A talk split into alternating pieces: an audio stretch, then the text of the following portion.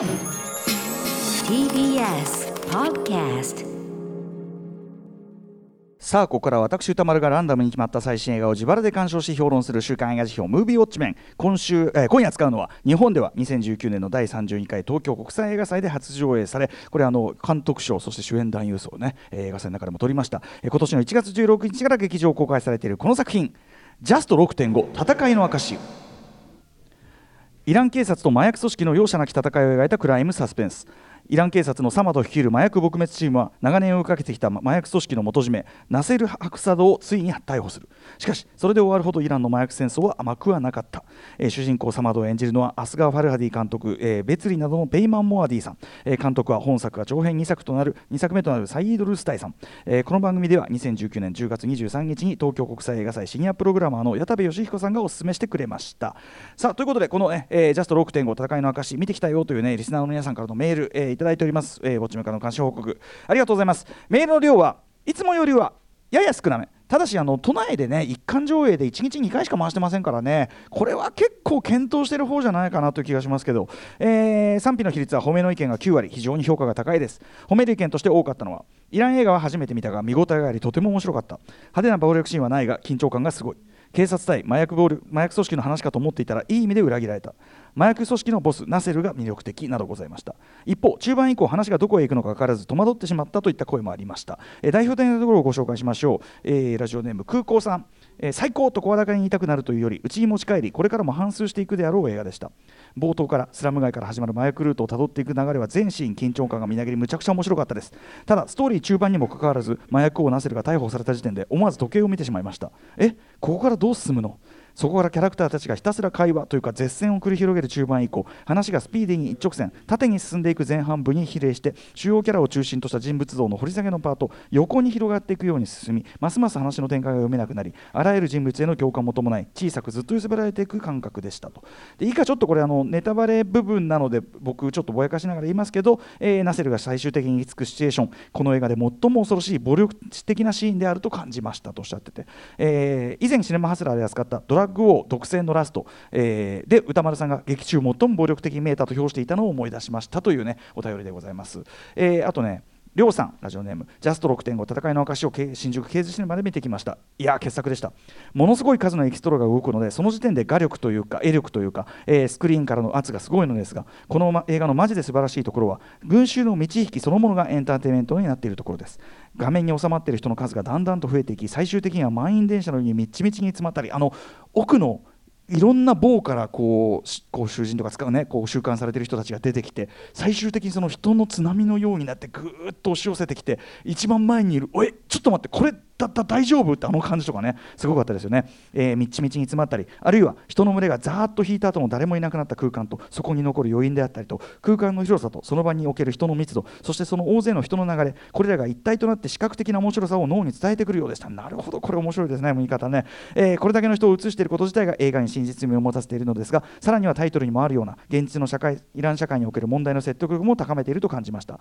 イラン映画を見るのは初めてでしたが本作で一気に興味が湧きましたというりょうさんでございます、えー一方えちょっと良くなかったという方アンダーキャッスルさん。正直後半よく分からなくなったというのが感想です。前半はスピーディーな展開と重々しい空気が張り詰めエリートスクワットを初めて見た時の衝撃を思い出しました、えーブラジル映画ね、えーしかしイラン暴力警察 VS 麻薬王のハイテンションな対決を期待していた自分は中盤以降の展開に置いてけぼりにされました、えーウォシュレットの水まきなど絵力絵力は絵力が強いので退屈はしませんでしたがこれだから同じことをおっしゃってますよね。中盤以降ちょっと物語のモードが変わるということで。で確かにねそこからねさらにねあの話についていきづらい人が出てくるような作りであるのも間違いないと思うんです。皆さん同じことをおっしゃってると思います。ということで皆さんメールありがとうございました。ということでジャスト6.5戦いの証、え私も2019年東京国際映画祭でまず最初に見て、えーその後ケーズシネマ今週ね、え2回見てまいりました、えーということで結構ねケーズシネマもね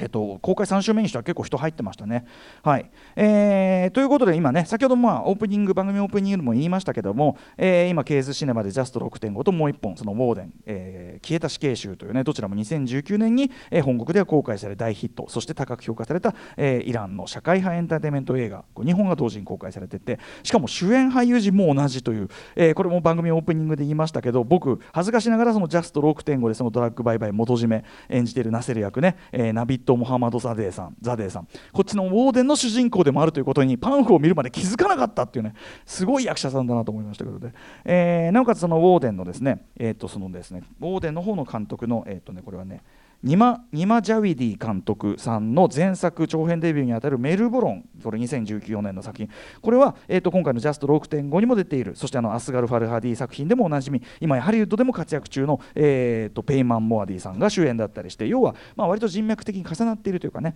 えー、日本ではなかなか見る機会が少ないけども現代のイラン映画最前線。こんな感じというその一端を一気に味わうことができる。なかなか好プログラムだと思います。ケーズシネマさん、はい。えー、この機会にこう2本見られるというのは非常に嬉しいことだと思いますね。ということで今回扱うのはこのジャスト6.5の方でございます劇中の文脈を踏まえてこのタイトルちょっと意訳するならば、えー、単に650万人になっただけみたいなことです何が650万人になっただけなのかっていうのは、まあ、映画を見ていくと最後終わりの方の会話でそれが明らかになっていくわけですけど、えー、この番組的にはこのジャスト6.5、まあ、先ほどもね言いましたけどね最初は2019年東京東京国際映画祭、えー、のおすすめ作品としてプログラミングディレクター矢田部義彦さんに、えー、挙げていただいてで僕も見に行きましたし、えー、水曜パートナー日比真子さんもご覧になって、えー、なかなか衝撃だったと。でその後番組内でもちらっと触れて紹介したりしましたよね、えー、ちなみにこの2019年の東京フィル、えー、国際映画祭でこのジャスト6.5最優秀監督賞と最優秀男優賞を獲得もしているということでございます。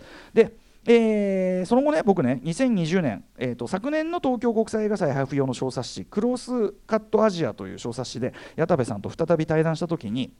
教えていただいてこれああなるほどっていう初めて知ったことなんですけど先ほどの名前が出ました、まあ、アスガル・ファルハディさん、まあ、あの彼女が消えた浜辺別離そしてある過去の行方などなどで、まあ、世界的にも非常に高い評価を受けている。もう今やイラン映画を代表する現代イラン映画を代表する巨匠と言っていいと思いますけど僕もあの前の番組時代タマフル時代に2017年7月22日「セールスマン」という作品を、えー、表したりもしました。これあの、えっと、ミアンさんによる公式書き起こし今でも読めますので、えー、アスガル・ファルハディさんどんな人というのはこちらを見ていただくと分かりりやすいと思うんですがそのアスガル・ファルハディさんの影響でイラン映画まさにそのファルハディ作品風にですねマシンガントークからストーリーが2点3点していくような、えー、登場人物が喋りまくる作りというのがものすごくトレンドになったんだそうです。矢田部さん曰く。で、えー、そしてこのジャクスト6.5はですね、まあ、矢田部さんの言葉を借りるなら、えー、その究極系ではないかと、えー、ガンガンやり合う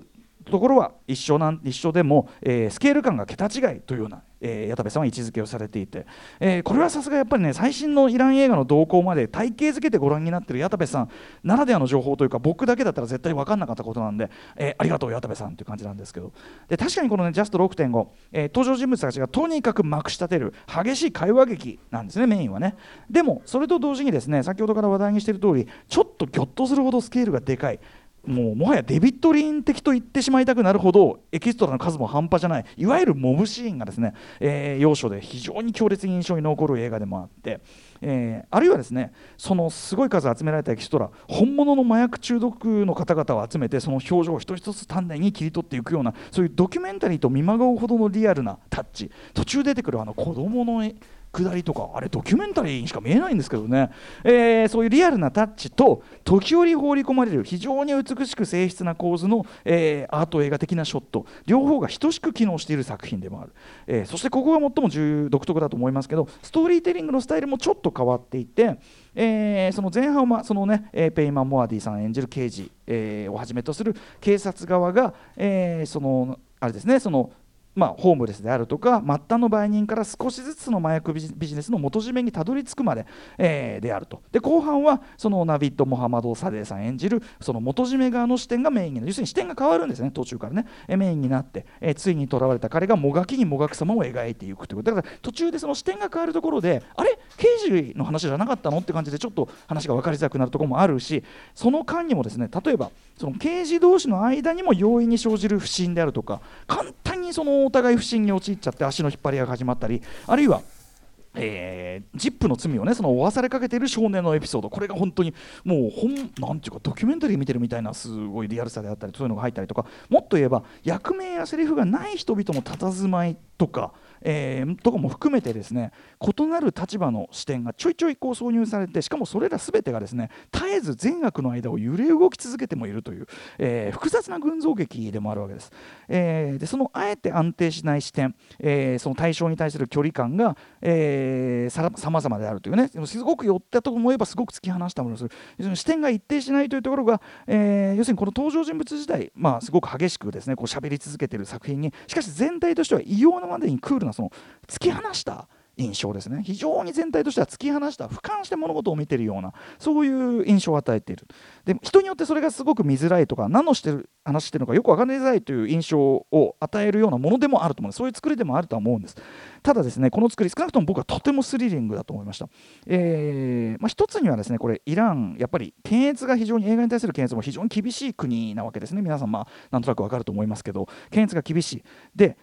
なんだけどこの異様に突き放した目線からトータルで浮かび上がってくるのはやっぱり現行のそのイランの体制イラン社会とか司法の体制社会に対する、えー、非常に冷徹な批評性っていうのが浮かび上がる。だからこれ多分あの分かりやすく作っちゃうといろいろ問題が検閲に引っかかっちゃって出てくるところが非常にこうつけどうともジャッジはしてない。そのしてない作りっていうところなんだけどトータルでは浮かび上がってくるこの批評性批判性といったところ。その意味でもこの要するにですねこの作り非常に突き放しているし俯瞰したタッチというのが有効だったりするのかなというふうにも思ったりしましたね、えー、脚本監督サイード・ルスタイさん、えー、1989年生まれ。これが長編2作目ということで、えー、1作目の2016年のこの「ライフアデイ」というのもこれが本作と同じく、えー、ペイ、ペイマン、ペイマン・モアディさんで、えーと、ナヴィド・モハマドザデーさんそして、えー、パリナーズ・イザドヤールさんこのお三方が主演というあれで。僕ちょっとこれ予告編しか今見られてなくて申し訳ないんですけど、まあ、あらすじなどを読む限りネットとかであのなんかこう家族の中のその末娘の結婚を機に噴出してしまういわゆる家族という地獄ものっぽいですこれ、はい。えー、これもすんごく評価高いので、まあ、いずれちょっと見てみたいなと思うんですけど「えー、ライフアデイ」という作品。というのがこの「ジャスト6.5」でこの中にもねあの麻薬中毒のその家族の中にそういうお兄さんがいてという話が出てくるらしくって、はい。えーまあ、いついずれ見てみたいんですがとにかくこの「ジャスト6.5」冒頭のアバンタイトル。タイトルが出る前のまあ、5分くらいだと思うんですけどここのですねまずそのサスペンス演出の巧みさそしてこれあの誰もが見てる誰もがあーあーって声を上げてしまうに違いない圧倒的なつかみの強さ。このドア玉だけでもこのサイドルスタイさんあこれただもんじゃないなって分かると思います。これ。まずは最初の5分見てみてほしいこれぜひ、えー、まあその警察のいわゆるガサ入れからの被疑者逃走、えー、そして追跡というまあそのシーンそのものとしてはよくあるシーンなんですよね。でもねまあ、いろいろユニークでまずですね警察がまあ車でこう来てですねその目当ての家に着いてからカメラがですねドアを正面に捉えたこうショットになるこうドアをこう真正面に捉えたこうショット。なるわけですね。でこれがすごく面白くて、えー、要するに刑事2人がですねそのドアをドアをこう正面に捉えてまず最初のドアドーンって乱暴に蹴破っていく。そうすると1枚また1枚まず次々とその奥その奥が出てくるわけですよ。ドア1枚蹴破るとそこに何かがある。また乱暴にドーンって蹴破って出てくる。まだまだあるみたいな。でその行き着く先待っていたのはというのがですねこれね描写としてはごく軽いもんなんですよ。ああなんだそんなことかみたいなオチなんですけどこのドア正面を捉えたこの構図の非常に意味深な決まり方。これ後ほど見ますけどね、えーと、サイード・ルスタイさんね。ゆっくりこうカメラがズームしていく意味深なこのね絵作りがすごいとうまくてここあたかもですね要するに刑事たちの暴力的高圧的な捜査の果てにドアをどんどんどんどん蹴破っていくような高圧的暴力的な捜査の果てに待っている虚しい結末という要するにこの先のお話全体をこのドアの下りだけで暗示しているようにもまず見えるわけですここだけでもまあうまいなっていう感じがすごくするわけですねうまいし変わったこう見せ方すんなっていう感じがするでそこから先、えー、被疑者逃亡に、まあ、刑事の一人が気づくんですねここのところ影をうまく使ったこうサスペンス演出これも非常にワクワクさせられますしそして何よりこの逃走追跡劇本当にこれ予想もしなかった結末、えー、そのあまりにもあまりといえばあまりにも血も涙もない突き放しっぷりそのドライな語り口に僕はまずいきなりもうまんまと捕まえこのこの映画はちょっとすごいんじゃないかとなりますね。えー、でぜひこれは皆さんね本当にご自分の目で本当にあああなる、えー、見事なオープニングですからぜひね、えー、驚き味わっていただきたいわけなんですが。でですねこれ、えーとまあ、麻薬戦争とかねその麻薬組織と警察の戦いの話なんですけど戦いというか、まあ、警察が捜査していく話なんですけど実際イランはですねその隣国であるそのアフガニスタンが、まあ、世界有数の麻薬生産国ということもあって実際すごく麻薬中毒患者特に近年ガンガンガンガン多くなっているという、まあ、現実があるそうなんですね。で、えー、劇中ではその元締めを見つけるためにまずはその末端からしらみつぶしにやっていこうということで、えー、あの土管の集積場みたいな土管がこういっぱい大きな土管が集まって、えー、集まっているところにですね、まあ、ジャンキー率高めのホームレスの皆さんが、まあ、住み着いてできたっぽい、まあ、即席のスラム街といったところですかね。そこにま大規模な手入れが入るわけです。でさっき言ったすごくスケールの大きいエキストラの数が半端ないもうデビッド・リーン的というような、えー、言ってもいいようなそのスペクタルなモブシーンがこれ展開される。でなおかつそこで先ほどのメールにもあった通りですね。人がわーって多いそのシーンのケツは、でも人っ子一人いなくなったその土管スラムの中を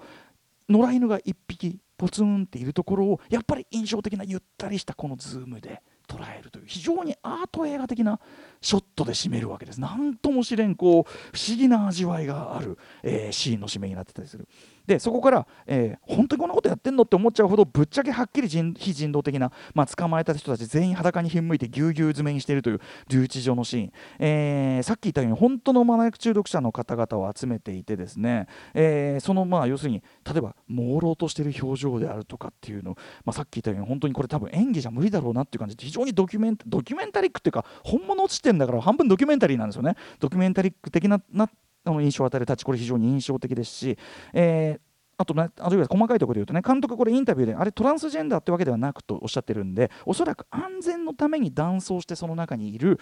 えー、女の子女性とか女の子たちであるとか細かいところだと僕非常に印象的だったのはその非人道的な扱いの中でちょっと思うところありそうな表情が印象的なアップになる一人の男性がいるんですね。非常に端正な顔立ちなんで印象に残るんですけどこの方が役名とかないんですよ。セリフもないですよ。後の方で女性の家族たちとその男のその囚われた人たちが鉄鉄の柵越しに押し合いへし合いしながら合わされるというくだりのところでそのさっきあさっき裸に向かれてちょっと思うところありそうだった人だっていうのが今度はちゃんと服を着て妻と娘に再会し娘のおでこにキスするっていうそういうこう物言わぬ描写が入ってる。これ完全に名もなきモブキャラなんですよ。なんだけどこうやってその人間性と物語をちゃんと持たせているという。この辺りもすごく本作独特の語り口だと思うんですよね。でそんな感じでですね一見まあこれ本当にただの人違い、えー、冤罪なんじゃないのっていうふうに我々観客には思えてくるような家宅捜索シーン。そのやはり非常に意外な顛末であるとかですね。あるいはまあ、最重要取引先でもあるというその日本へ向かう日本ですよ。日本へ向かう飛行機に乗ろうとするこれなぜかこう超大柄な4人組なんですよね、えー、その4人組ちょっとユーモラスな空気も漂う。でもこの4人組の実態とはというこのくだりの面白さであるとか、えー、とにかく次から次へと非常に緊張感あふれるリアルな演出あるいは観客の予想のちょっと斜め上行く展開みたいなのがでもさっき言ったようにですねある種安心して乗っかれる一つの固定的な視点というのはなしで、まあ、あれよあれよという感じで連なっていくのでこれあの退屈暇する暇ほとんどないぐらい本当に展開早いですしあのお話の進行に自体にはですねやっぱり振り落とされないようにしっかり考えながら見ないと特にあの我々イランの要するに風土にあんまり慣れ親しんでないのであのボケッと見てると確かにちょっと振り落とされかねないところはちゃんとこう見てないといけない。えー、でですねこれは劇中その描かれる大変暴力的なその警察の捜査、えー、留置所での非人道的なその状況そしてものすごくその、えー、早くその全てが決まっていくその裁判刑務、えーと、なんていうの刑の執行システムなど要はイランの司法制度のですね本当にまあ特に我々から見ると非常に乱暴なスピーディーさっていうかもうこれストーリーこのストーリーテリングのこのジェットコースター的に関係あるかなというふうに思ったりしますね。はいえー、あと先ほどから言ってるようにそのサイード・ルスタイさんそのわーっとこう話が進んでいく中でふっとこうゆったりした意味深なズーム使いそのリズムの緩急でぐぐっと意識をこう引きつけるというのがすごくうまくてですね、えー、こういったあたりもぜひ味わっていただきたいあたりかと思います。まあ、ともあれさっき言ったようにですね、えー、末端からそのねどんどんどんどんこう遡っていって売人仲介人をたどって、えー、そのパリナーズ・イザドヤールさん演じる元カノからついに居場所を特定されてしまうという、えー、この元締めのナセルこのデビッド・モハド・ハザド・サデーさん演じる彼の視点が後半のメインになるわけですけど特にですね最初の方こそ彼ね要は、まあ、有り余る金に物を言わせて、まあ、刑事をねその買収しようとしたり、まあ、周囲の人々にいかにもボス然としてこう超上から目線でかまそうとしたり、まあ、まあ、最初の方はいかにも悪役的にいけすかないキャラクターだったわけですこのナセルは。しかしですねだんだんと例えば身分身分詐称の工作がばれてしまったりとかあるいはその仲間の助けが思うように得られなかったりとかそしてやっぱ決め手となるのは自分の居場所を最終的にばらしたのが愛していた元カノだったっていうのを知らされたりとか要するに一枚一枚その麻薬組織のボスという鎧を剥がされていくに従ってもちろん状況としてはね、えー、非常に追い詰められ憔悴しきっていくわけですけどそうなるほどにどんどんどんどん彼個人としてのその人間の弱さ彼なりの思い要は人間臭さ人間性がどんどんどんどんあからさまになっていくでそれを単に要するに悪党が因果応報的に罰を受けてメソメソしだすざまみろみたいな構図を超えてですね不思議な考え感動をどんどんどんどんこう増していくわけです。まあ、例えばそのやはり最後の家族の面会シーンですね。まだ幼い甥っ子に、えー、その覚えたてのその側転などをやってもらうそのくだりのそのナビット・モハド、えー、ザラダさんの、えー、表情。そしてその深夜終わりの何とも言えないシュールでもあるその要因あるいはその彼がそのけもう決定的にそのもう捕まってしまうというか身動きが取れなくなるあのちょっとですねあのボーダーラインあのードゥニー・ビルヌーブのボーダーラインを思わせるようなやっぱりあっと驚く展開からの家族にもちょっと裏切られてしまう展開であるとかという、えー、あるいは彼が最後にですね最後の最後に思う家族の姿それは直前に弁護士と交わした会話がキーになってるんですけどその何とも知れない胸を締め付けるようなその、えー、対比であるとかですね。あれほどその強引に暴力的にですね彼を追い詰めたその、えー、サマド刑事の胸に最終的に残った虚しさと重なるそれはですね要はイラン社会全体の問題矛盾を最終的には浮かび上がらせるわけです。で最終最後のショットですね。非常にスケールのでかい不穏なラストショットはまさにこれはイラン社会全体の問題なんですよってことを示すようなちょっと不穏な不気味なショットで終わる、えー、あのショット実際に本当に渋滞を起こして撮りましたみたいなとんでもないことをインタビューでね監督おっしゃってたしましたけど。でねこの実はこれ社会全体の例えばその貧困の放置であるとかそういう問題なんだっていうのを浮かび上がせ浮かび上がってくるのはこの問題的そのものは日本を含めて大抵の現代社会前代国家と共通する普遍的なものなんですよやっぱりね。えー、ということでその独特の味わいを持つストーリーテリング、えー、先ほどから言ってる冒頭のあっと驚くつかみであるとかとにかくド迫力のスペクタクルなモブシーンそして最終的により大きなテーマを浮かび上がらせるそのクールな視点、えー、特に我々にとってはねそのイラン社会あの身近なものとしてあの味わえるっていうのもそうだけどそもそも日本と直接関係する問題だったっていうところも突きつけてくるあたりですよね。ということでサイード・ルスタイさん今後さらに世界的な評価上げていく可能性、えー、全然ある腕を持ってると思います。第2のね、えー、あの明日があのファルハディになっていくかもしれないですし、えー、ぜひ今このタイミングでこそということで非常に見応えある作品です。ジャスト6.5ぜひ劇場でケーズシネマで、えー、ウォッチしてください。では来週の課題映画を決めるムービーガチャタイムです。はい、えー、来週2月19日にウォッチする映画その候補6作品を発表します。まず最初の候補はこちら。素晴らしき世界。続いてはこちら。樹海村。3つ目はこちらヤクザと家族ザ・ファミリー。4つ目はこちら。プラットフォーム。5つ目はこちら。ダニエル。これあのそこそこあの推薦メールも多かったんで改めて言ってみました。そして最後の候補はリスナーカプセルです。えー、グッドウォッチメンズ D さん。宇多丸さんにウォッチしてほしい映画は哀愁シンデレラです、えー、今年最初のナーメテーター案件でした、えー、ということでねあのこれもね複数の方から結構ねこれは実はすごいですよというねはいメールをいただいております。ということで哀愁シンデレラリスナー枠。ということでレッツガチャタイム。はいいきます。さあどれが来るかな？出るかな？マネージャー細内さんも。はい、うん歌丸さん哀愁シンデレラ来ました。はいあのねマネージャー幼いさんも見てすごい面白かったけど、あのこれ褒め言葉として二度と見たくないタイプの感じなんですよ。山本さん好みなんじゃないこれ。さあということで来週は哀愁シンデレラ行ってみよう。お願いします。ということでもうこの映画を見たという方からの感想をお待ちしております。また評論してほしい映画も募集中。リスナー枠に採用された方には現金2000円をプレゼントいたします。いたします。宛先はどちらも歌丸アットマーク TBS.CO.JP まで、えー、お送りください。あと番組公式サイトには過去の評論の全文書き起こしえっ、ー、とねアップされてます今日のねえっ、ー、とジャスト6.5とかも割とあの耳慣れない固有名詞とかも多かったと思うんで、はい、はい、そのあたりよりあの書き起こしとかだとね入ってきやすいかなというところもあると思いますんでぜひチェックしてみてくださいということで以上週刊映画辞表ムービーウォッチメンでした。After 66 junction.